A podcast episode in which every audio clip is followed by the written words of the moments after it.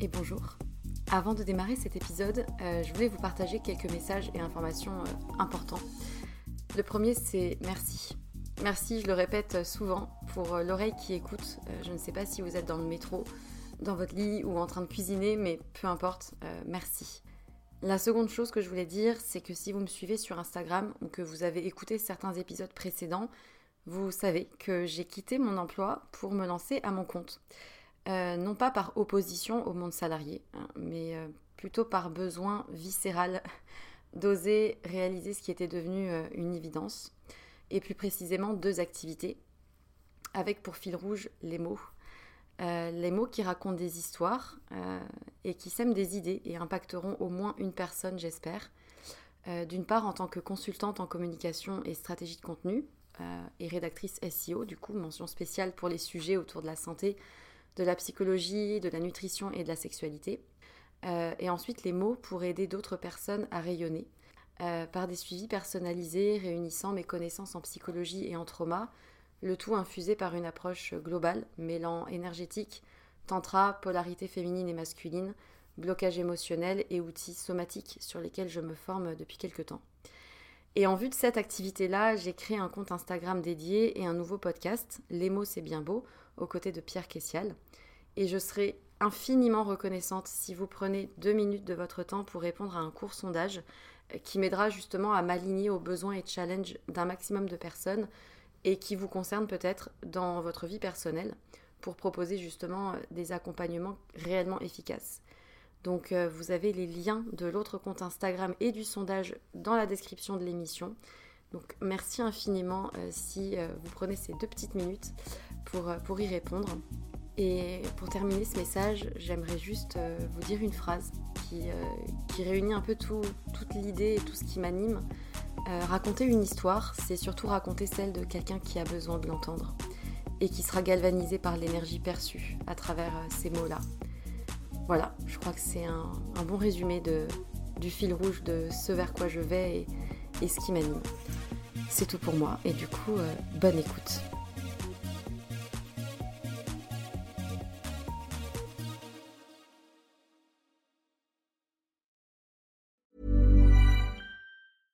Hey, I'm Ryan Reynolds. At Mint Mobile, we like to do the opposite of what Big Wireless does. They charge you a lot, we charge you a little. So naturally, when they announced they'd be raising their prices due to inflation, we decided to deflate our prices due to not hating you.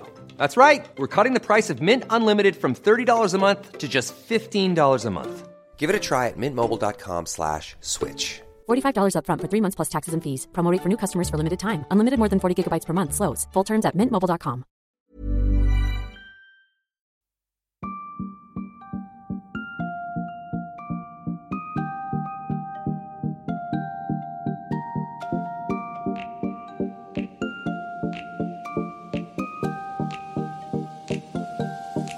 Bonjour et bienvenue dans un nouvel épisode de Sois sage et parle fort, le podcast pour oser, se changer, ne plus se conformer, se cultiver, créer, rire, parfois pleurer, défendre nos opinions, débattre de sujets et anecdotes variés.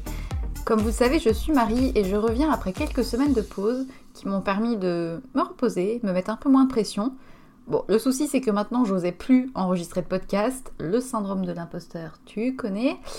Et là, je me suis dit que si j'en enregistrais pas un nouveau, j'allais jamais arriver à reprendre mon micro.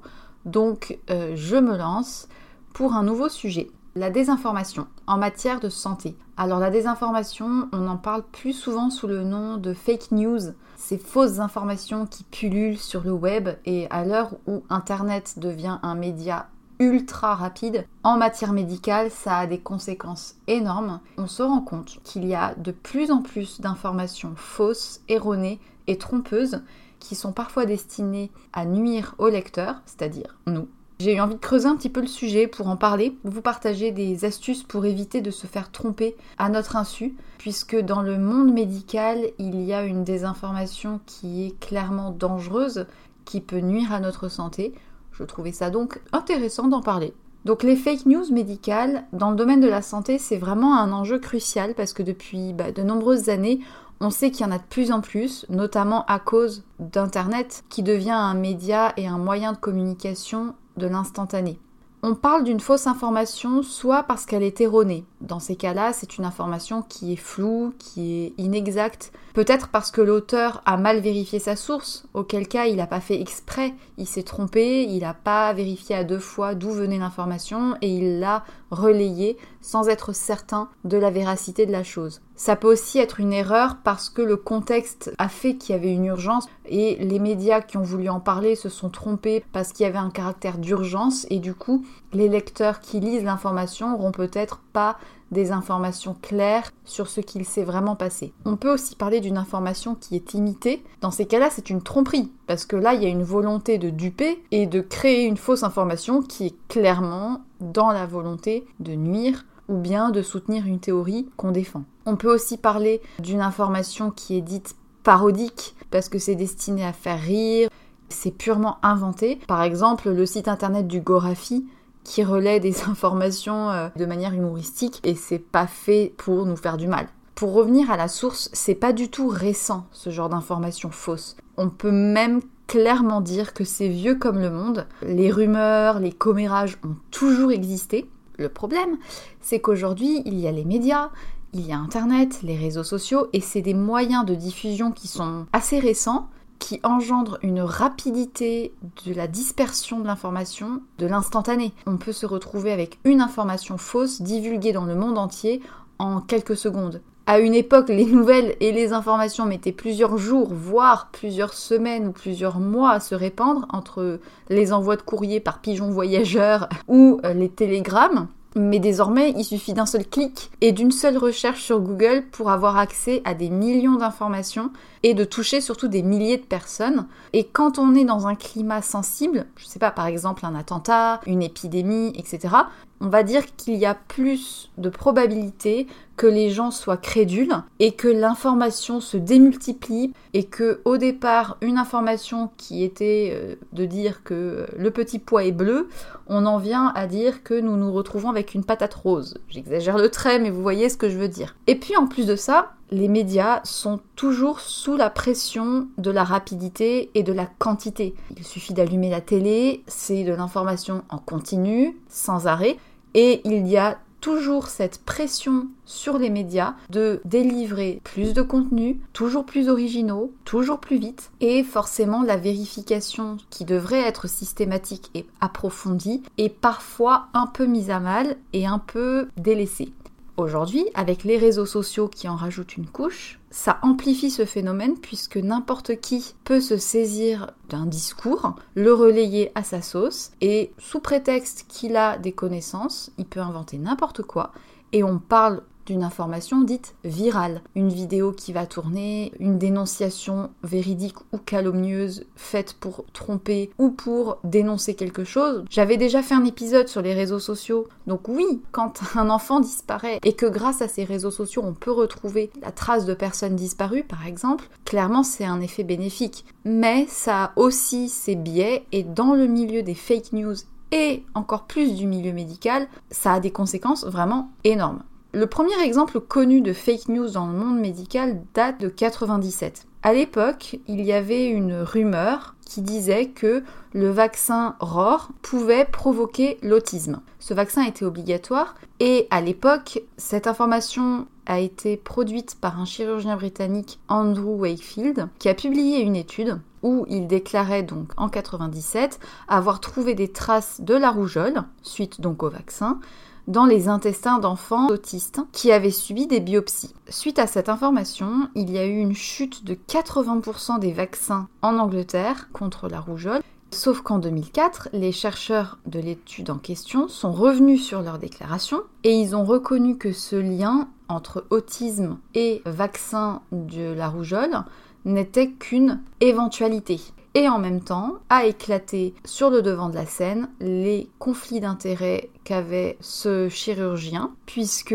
il avait clairement des liens d'intérêt financiers avec des laboratoires. Puisque ce cher docteur avait dans le projet de lancer sur le marché un test de dépistage de la rougeole et un nouveau vaccin qui aurait été, selon ses dires, moins invasif. En 2010, il a donc été radié et inculpé pour faute et tromperie. Il a reconnu que clairement cette recherche avait été une tromperie destinée à défendre ses propres intérêts. Ça date un peu quand même. Et pourtant, il a déménagé aux États-Unis et il continue de publier des articles et de se définir comme lanceur d'alerte. Et d'ailleurs, un épidémiologiste au Québec, Gaston de Serres, prédisait en 2010 que la théorie complotiste persistait et il avait raison puisque à l'heure actuelle, ce vaccin ROR continue de susciter débat et il y a encore des gens en Angleterre et en France qui considèrent que ce vaccin pourrait être lié à l'autisme, alors que ça fait depuis 2004 qu'on sait que c'était pas vrai. Il y a un autre exemple encore plus ancien, au XVIIIe siècle en Angleterre. Il y a un livre qui a été écrit par le docteur Baker sur la masturbation. Sujet délicat. Et euh, ce même discours a été repris en France par le livre de Tissot et en Allemagne par Beisdow. Et en fait, dans ces ouvrages, on apprend que, attention, la masturbation est le mal absolu et représenterait euh, la dangerosité euh, finale pour nous. Il y avait des dessins de corps complètement difformes, abîmés, détruits, d'adolescents qui se seraient masturbés. Et à cette époque-là, à Paris, avait été conçu un musée où avaient été euh, mis en avant des statues de cire, un peu genre à la musée Grévin, qui représentaient des corps abîmés parce qu'ils s'étaient masturbés de leur vivant. On invitait volontiers les parents d'enfants qui se masturbaient à venir avec leurs enfants pour les inciter à ne plus jamais se toucher les castagnettes. Et on y encourageait la fabrication de ceintures de chasteté et l'excision pour les petites filles. Alléluia. Comme quoi les fake news médicales ne datent pas d'hier ni des médias. Le pire, c'est que ces discours-là étaient tenus par des médecins. On peut d'ailleurs citer Serrurier, un médecin du 19e, qui disait à propos de la masturbation Ce jeune homme était dans le marasme le plus complet, sa vue était entièrement éteinte, son corps exhalait une odeur nauséabonde, il avait la peau terreuse, les yeux caves, les dents déchaussées, et à ce moment-là, du coup, la masturbation est devenue la cause principale de toutes les maladies possibles, inimaginables. C'est là qu'on voit qu'en fait les fake news, en tout cas en matière médicale, surviennent souvent de médecins ou de scientifiques eux-mêmes. La conséquence de tout ça, c'est qu'avec la démocratisation actuelle de l'information, il y a un relais encore plus important des études scientifiques qui sont menées dont on ne connaît pas toujours les origines de financement, etc. Et des fois, on a même des résultats qui sont divulgués avant même d'avoir des aboutissements sur plusieurs années, des études sur du long terme. Clairement, c'est trompeur.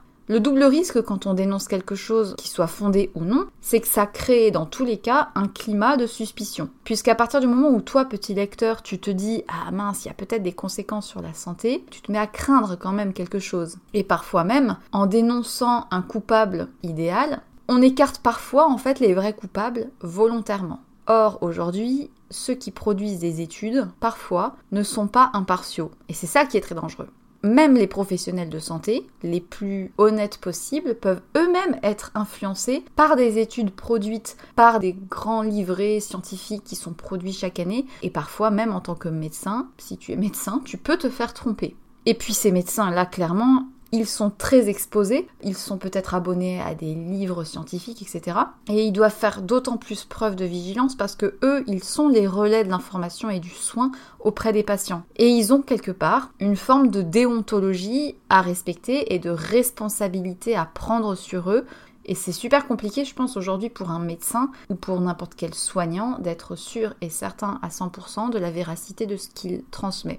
Évidemment, vérifier les sources, c'est une priorité, et surtout ne pas relayer de manière automatique sur les réseaux sans avoir vérifié au préalable de manière très très très approfondie. Même en tant que lecteur ou en tant que médecin, se demander si l'information est une réelle étude ou une opinion.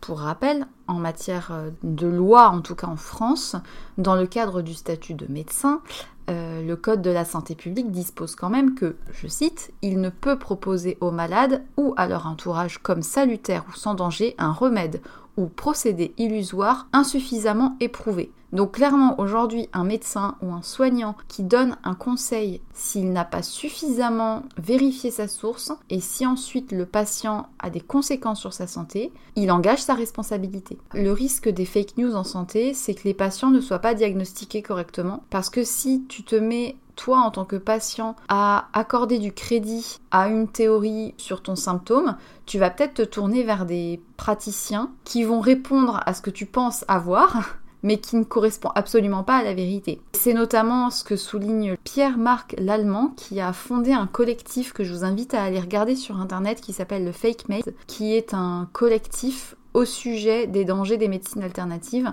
Et donc ils ont établi une liste sur ce site des médecines alternatives dont on n'a pas suffisamment de preuves tangibles pour dire qu'elles sont valables. Il y a notamment l'homéopathie, l'acupuncture, etc et c'est à chaque fois donc un état des lieux de toutes les sources et toutes les thèses et toutes les recherches qui ont eu lieu en la matière sur ce sujet-là ou sur cette médecine-là pour que, en tant que patient ou personne intéressée, vous puissiez avoir un panel des informations qui existent sur ces médecines-là. Ce médecin rappelle que toi, en tant que patient, tu dois toujours te baser sur des faits réels, de vérifier les sources, notamment les auteurs des études, si les auteurs sont neutres, par qui ils ont été financés. Se méfier aussi surtout des témoignages sur les réseaux sociaux. Ah oui, moi j'ai pris ça, j'ai ma vie qui a changé grâce à ce médicament. Les personnes qui sont en réalité des influenceurs. Se méfier aussi, bien sûr, des expressions un peu exagérées du style médecine ancienne, traditionnelle, originelle, parce que souvent c'est des termes, je sais pas si vous avez déjà remarqué, mais qui sont un peu utilisés pour manipuler et pour que c'est une médecine qui est plus valable que les autres parce qu'elle se sert de la nature. Ensuite, il faut bien sûr trier les informations dites scientifiques, parce que lorsqu'elles sont résumées dans un article de je ne sais pas quel magazine du Figaro, du Monde, de Slate, bah des fois c'est très vulgarisé parce que justement c'est fait pour que nous on puisse le comprendre le plus simplement possible. Sauf que plus tu résumes une information, plus ok elle est accessible au grand public, mais plus les interprétations peuvent être complètement variées. Quand tu simplifies au maximum une donnée complexe à l'origine, tu arrives à un résultat parfois qui peut être interprété complètement différemment de la vérité. Et puis l'argument scientifique aussi, dans les médias, c'est souvent purement commercial, qui ne sert en fait qu'à vous rediriger vers un site internet pour vous vendre le médicament qui vous sauvera la vie. D'ailleurs, le président de l'université Paris-Descartes, Frédéric Dardel, qui a organisé une table ronde au début de l'année 2019, et il disait que le doute fait partie de la démarche scientifique, mais si une hypothèse a résisté au travail de dizaines de chercheurs, c'est qu'elle est assez solide. Il essayait quand même de dire que oui, avoir un doute dans toute démarche scientifique, c'est normal. Mais à partir du moment où tu as beaucoup de chercheurs qui ont fait des études poussées et qui arrivent au même résultat, tu peux déjà te dire qu'il y a probabilité de vérité. Bien que je sois plutôt orientée médecine alternative, vous le savez, je pense qu'il faut quand même rester très méfiant parce que c'est propice à beaucoup de biais, à des oublis sur certaines pathologies qui sont réelles parce qu'on se tourne vers quelque chose de plus naturel et on passe à côté peut-être d'un diagnostic qui nécessite une médecine traditionnelle parce que, qu'on se le dise, les médecines alternatives ne peuvent pas tout sauver. Donc il faut toujours garder de la distance. En plus de ça, dans le milieu des médecines alternatives, clairement, il y a beaucoup de charlatans. Tout ce qui est non conventionnel de base, il faut quand même rester méfiant. Et du coup, pour avoir un avis éclairé, encore une fois, je vous invite vraiment à aller voir ce site Fake Med. Il y a toute une liste qui explique quelles sont les médecines alternatives qui n'ont pas suffisamment de sources tangibles actuellement pour pouvoir être déclarées comme étant sûres et certaines à 100%. Quoi. Donc moi je trouve que ce site est plutôt bien parce qu'il s'adresse une vision plutôt objective et neutre, sans dire que c'est bien ou que c'est mal, mais en tout cas ça permet toi en tant que lecteur de te faire aussi un avis sur ce qui existe actuellement. Donc voilà. Pour approfondir un peu la réflexion sur la désinformation médicale et sur les fake news, c'est une intention qui est en général délibérée de déformer la vérité dans un but prédéfini. Et là on entre dans un sujet plus délicat qui relève de la tromperie. Il y a une citation euh, pas très connue qui dit toute guerre est fondée sur la tromperie qui date d'il y a très très longtemps par un général chinois. Ça laisse penser que finalement duper reste la meilleure stratégie pour défendre ses intérêts et ça a parfois servi pour justifier la guerre. Ça n'a rien à voir avec le milieu médical mais pourtant en 2003, Colin Powell, qui était alors secrétaire d'État américain, a juré sous serment que l'Irak détenait des armes de destruction massive, et ça a permis de justifier la guerre en Irak. Sauf que ben dix ans après, ce cher euh, Colin Powell a avoué que ces informations-là étaient en réalité falsifiées. De la rumeur originelle a découlé une guerre absolument meurtrière, et cette tendance à la propagande a lieu aussi dans le milieu médical. Et d'ailleurs, autre exemple encore plus connu, Hitler en Allemagne, il a dupé pour mieux dominer. Et c'est à croire en fait que plus les informations sont fausses, plus les choses sont énormissimes, plus le climat est tendu, plus l'information peut être divulguée et être suivie par beaucoup de personnes. Et c'est de là que naissent les théories du complot. C'est de prétendre euh, à une population, de leur ouvrir les yeux en leur décrivant un événement comme si c'était le résultat d'un truc occulte, euh, je sais pas, des extraterrestres, des ovnis ou ce genre de choses pour faire croire en fait à des choses fausses.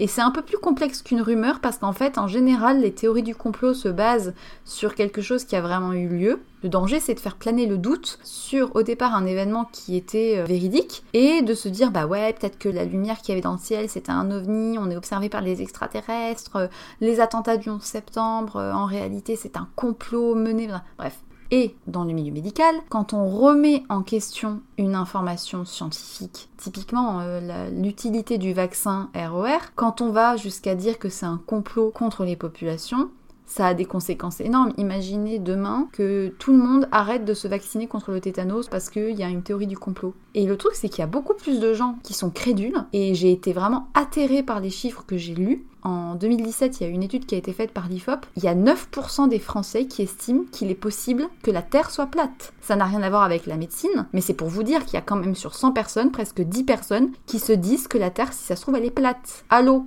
Imaginez dans le cas où on lance un truc d'alerte anti-vaccin. Et le problème, c'est que aujourd'hui, les fake news sont à 50% sur le domaine de la santé. Et c'est pour ça d'ailleurs qu'en janvier 2018, la ministre de la Santé Agnès Buzyn déclarait que la bataille contre les fake news est essentielle pour la santé publique. Et elle a déclaré qu'il était temps d'agir et de trouver des solutions pour pouvoir vraiment se prémunir contre ces fausses informations. Alors oui, c'est un sujet sensible la santé parce que forcément ça touche chacun d'entre nous, ça touche à notre intimité, on a tous peur d'être en mauvaise santé et j'ai toujours entendu dire euh, tant que t'as la santé tout va bien Marie et c'est quelque chose qui nous échappe la plupart du temps quand on tombe malade, on a envie d'avoir des informations éclairées et aujourd'hui 50% des fausses informations concernent la médecine. On a un autre débat en matière de désinformation dont j'ai envie de parler, c'est l'homéopathie. Alors l'homéopathie, c'est marrant parce que j'ai commencé à préparer le sujet avant que ça éclate euh, ces dernières semaines, mais vous avez dû en entendre parler de la remise en question du remboursement de l'homéopathie. Il faut savoir que j'ai été soignée depuis petite par euh, des granules d'arnica, etc.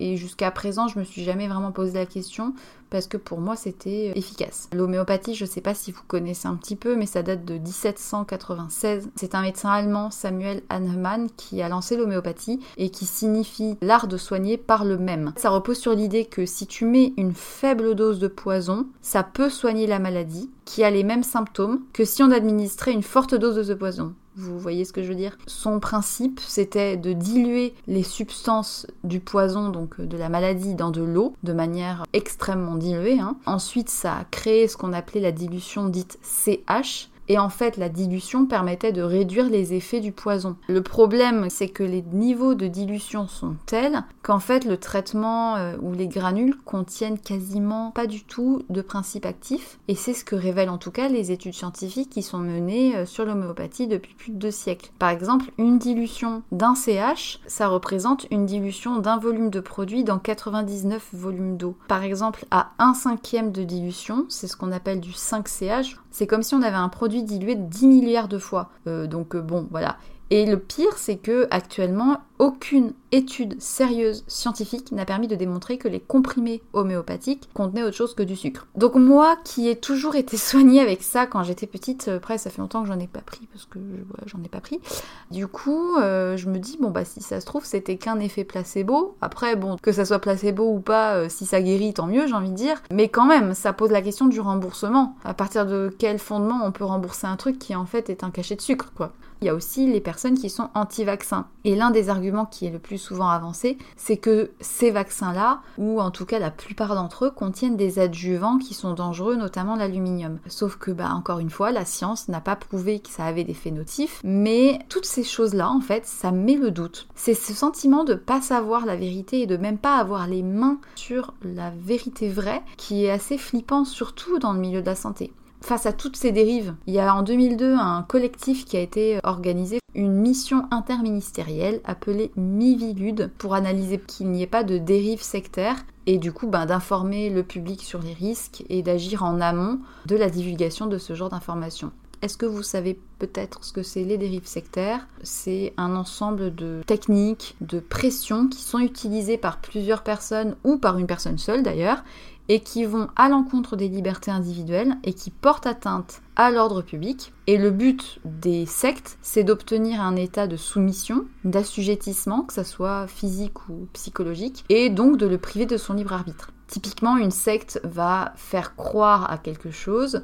pour embrigader un groupe de personnes et les soumettre à, je sais pas, payer de l'argent. Euh. Dans le domaine de la santé, les sectes sont hyper dangereuses parce que ils vont vous vendre des solutions euh, soi-disant magiques, des remèdes. déjà, par principe, c'est complètement ahurissant, mais en plus de ça, parfois, ça apporte de mauvaises solutions à des personnes qui sont soit fragiles physiquement parce qu'elles sont vraiment malades d'autres choses euh, qui nécessitent des soins, soit parce que c'est des personnes qui sont crédules et qui sont fragiles psychologiquement et qui peuvent être vite influencées et, dépenser des tonnes d'argent euh, pour des charlatans, quoi. D'ailleurs, les personnes qui souffrent de cancer et qui sont sous chimiothérapie euh, s'avèrent être plus sensibles et crédules face à des arguments de méthode naturelle, par exemple de désintoxication de l'organisme. C'est pas toujours dangereux en soi. Hein.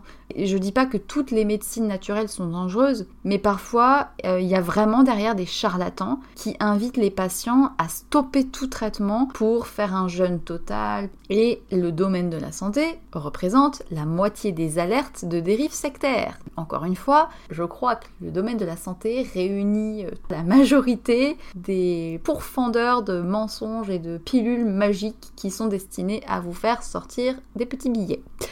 Vous allez vous dire que je n'en finis pas dans mon sujet, mais j'aimerais aussi parler des chercheurs en eux-mêmes. Parce que bon, on peut penser qu'un chercheur, c'est lui qui fait l'étude, disons que ce qu'il avance est plutôt vrai, sauf que bah parfois il y a des intérêts personnels, oui oui. Le truc c'est qu'aujourd'hui, on ne sait pas toujours s'ils sont indépendants ou non. Comment est-ce qu'on peut savoir qui dit vrai, qui dit faux, qui y voit un intérêt financier? Et clairement, l'exemple de ce médecin qui avait euh, dénoncé les vaccins de la rougeole, il était euh, biaisé par des intérêts euh, puisqu'il était lié à un groupe d'avocats qui étaient anti-vaccins et qui ont sponsorisé son étude. Sauf que ça, nous, en tant que lecteurs, on peut pas forcément déceler les conflits d'intérêts. Donc c'est hyper compliqué. Qu'aujourd'hui, tout chercheur est confronté quelque part à un conflit d'intérêts.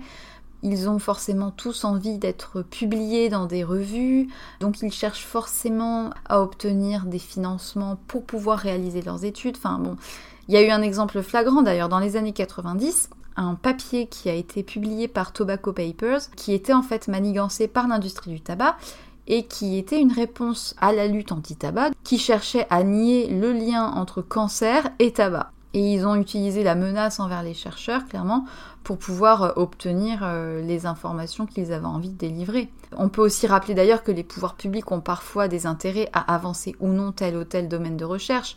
Un gouvernement qui a envie de vendre et d'écouler des stocks de vaccins, peut-être qu'il va faire en sorte que des milliers et des milliers d'informations soient reliées sur l'intérêt de se vacciner. Je ne donnerai pas d'exemple précis, mais vous savez que chaque année, on a des rappels par les médias et par les autorités publiques sur l'importance de se vacciner. Je n'ai pas d'avis en la matière, enfin si j'en ai un, mais je le donnerai pas parce que ça ne concerne que moi.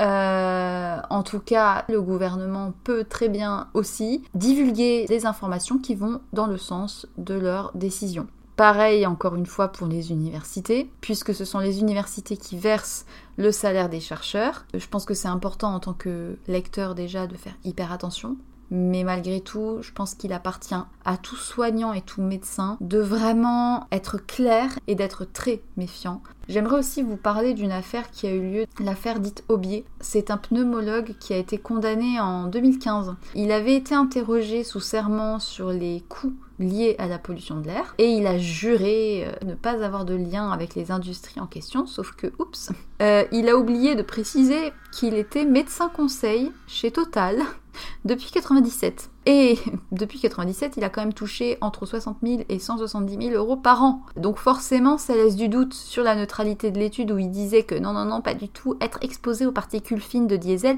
n'aggrave absolument pas la mortalité et n'est absolument pas lié au risque de cancer du poumon. Du coup, il a été condamné pour faux témoignage, puisque actuellement la notion de conflit d'intérêt n'existe pas en droit français. Donc ce n'est pas un délit, il a juste été condamné du coup pour faux témoignage. Pour en revenir aux réseaux sociaux, aujourd'hui, euh, ça devient un réel danger parce que tout le monde donne son avis sur tout, sans avoir de connaissances, sans toujours savoir les choses, et parfois en jouant avec les tournures de phrases pour avoir euh, résultats escomptés. Et d'ailleurs, le pire, c'est qu'une fake news se répand six fois plus vite qu'une information qui est juste. Et les fausses nouvelles ont 70% plus de chances d'être retweetées que les histoires vraies.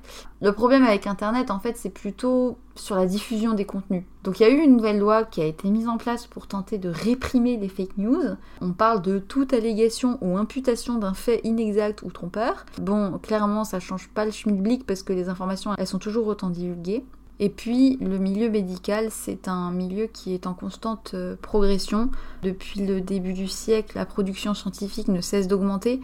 Elle a atteint, je crois, 2 millions d'articles publiés en 2015 dans le monde. Ça, c'est bien la preuve que c'est un sujet qui est d'autant plus potentiellement source d'erreurs puisque de toute manière, les chercheurs veulent toujours plus de visibilité. Un chercheur qui se fait publier dans une grande revue internationale, tout simplement, il va gagner des sous, il va monter en hiérarchie. Il faut avoir euh, des gens qui vous financent vos études. Donc voilà, on voit souvent des résultats qui sont présentés de manière très exagérée, avec des liens de cause à effet qui sont hyper démesurés, parce que bah, tout simplement, euh, ça donne envie de le lire et ça fait sensation.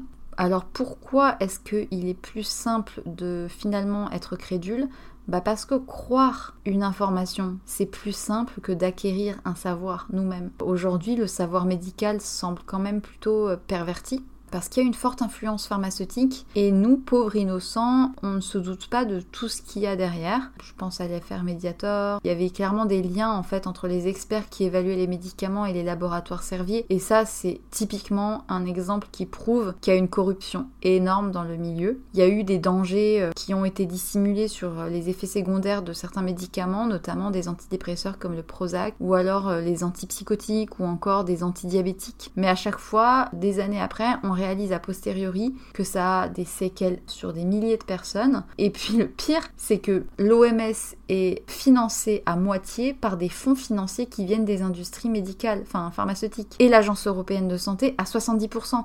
Avec Internet, évidemment, bah, principal vecteur de désinformation, puisque du coup, les labos peuvent s'adresser directement à nous on a des pubs, des redirections depuis les articles vers des sites internet pour nous vendre des compléments alimentaires, etc.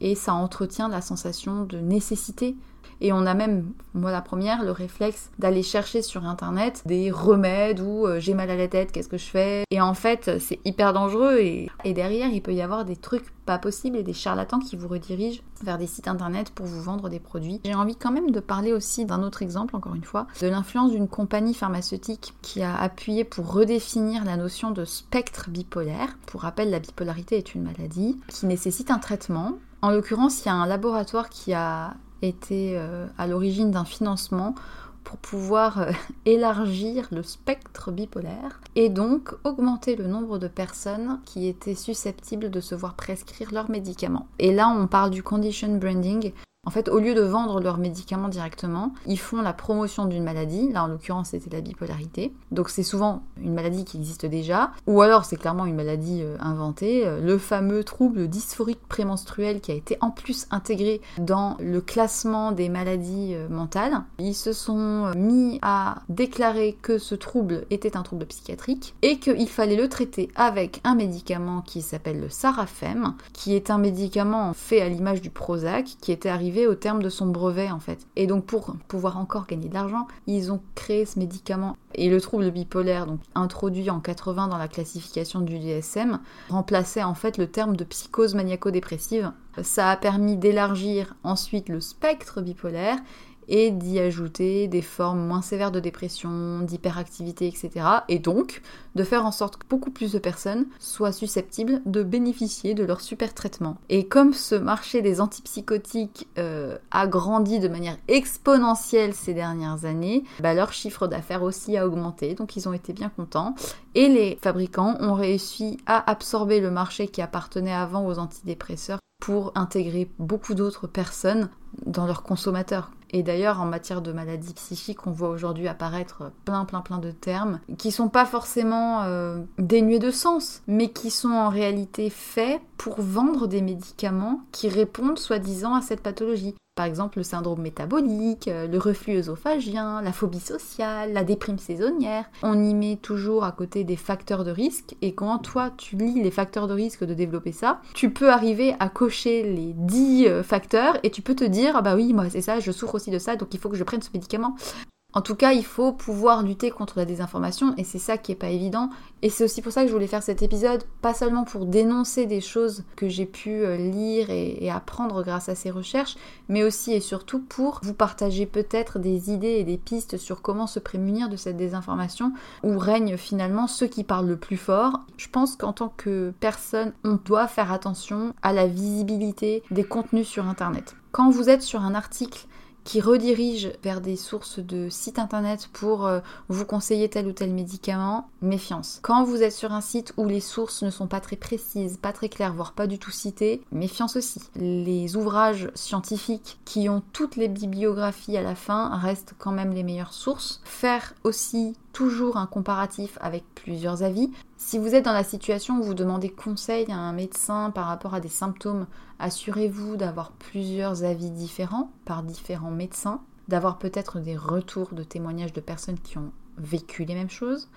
Évidemment, en tant que médecin ou praticien de la santé, essayez d'agir en amont pour que chacun puisse mieux aussi aborder derrière euh, les éléments d'information qu'il reçoit via les médias ou autres. En tant que lecteur aussi, il faut faire attention aux sites où il y a des produits miracles en vente, aux sites qui proposent aussi beaucoup de conférences et des recettes miracles, intervention du docteur machin, du professeur trucmuche. Euh, sachez qu'en général, ce genre de site qui pullule de conférences en matière médicale ou de médecine alternative, de de trucs du genre, faut faire super attention. Attention aussi au site sur la nutrition parce qu'il y a beaucoup, beaucoup, beaucoup de déviance en la matière parce qu'on sait que c'est un sujet qui suscite beaucoup d'intérêt chez les lecteurs et qui peuvent malheureusement être à l'origine notamment d'orthorexie. Je pense notamment il y a une vingtaine d'années, il y a eu la grande mode du régime sénialais qui supprimait énormément d'aliments et soi-disant euh, le remède à toutes les maladies les plus graves. Attention aussi aux sites internet qui dénoncent des complots et aussi surtout attention à l'automédication parce que des fois par crainte d'être surmédicalisé, on va avoir tendance à rejeter toute forme de médicaments et à utiliser des méthodes dites alternatives, naturelles. Là encore, faire très attention. Personnellement, Marie, je n'ai pas de solution pour tout ça. J'essaie de m'entourer toujours de plusieurs professionnels différents qui ont des compétences différentes et qui ont des avis aussi différents pour essayer un petit peu de me faire ma propre opinion. Et surtout, je pars du principe, par sécurité, que les informations relayées par les médias ne sont pas forcément vraies. J'essaie de garder beaucoup de distance et donc aussi de ne pas vraiment trop regarder les informations. Ça rejoint un petit peu les mêmes idées de se déconnecter des réseaux, des médias, etc. Ou en tout cas de garder le maximum de distance possible parce que c'est le seul moyen de se protéger de potentielles fausses informations. Et comme je sais que je peux vite me faire influencer personnellement parfois sur des trucs qui me font peur, bah j'ai pas envie de me mettre en danger mental. Donc voilà, Sachez euh, prendre le bon et le mauvais, essayer de faire le tri, toujours rester à l'affût de ce que vous lisez, surtout sur les réseaux sociaux parce que c'est le premier lieu de désinformation. Euh, j'ai parfois lu des trucs aberrants par des diététiciens qui pourraient être vrais pour certaines personnes mais qui peut être interprété de différentes manières en fait. Il faut pas oublier que derrière les écrans, il y a des personnes qui ne sont pas forcément formées pour arriver à avoir de la distance ou qui ont parfois des biais de confirmation, c'est-à-dire qu'ils vont chercher les informations en quelles ils croient et donc ils vont forcément trouver des informations qui euh, vont dans leur sens. Ça peut même émaner de personnes qui au départ avaient de la volonté d'aider mais qui au final euh, transmettent des informations qui sont mal interprétées. Cet épisode était long. J'espère que ça vous aura pas trop ennuyé, que ça vous aura intéressé. Si ça vous a plu et si vous avez appris des choses et que vous souhaitez le partager, n'hésitez pas à partager sur les réseaux d'ailleurs et à me mentionner euh, sous mon pseudo pour que je puisse vous retrouver. Euh, n'hésitez pas non plus à laisser une petite note sur iTunes parce que c'est le seul moyen pour moi de me faire connaître. Et puis prenez soin de vous, je vous souhaite une belle journée et n'oubliez pas, soyez sage un peu et parlez fort beaucoup.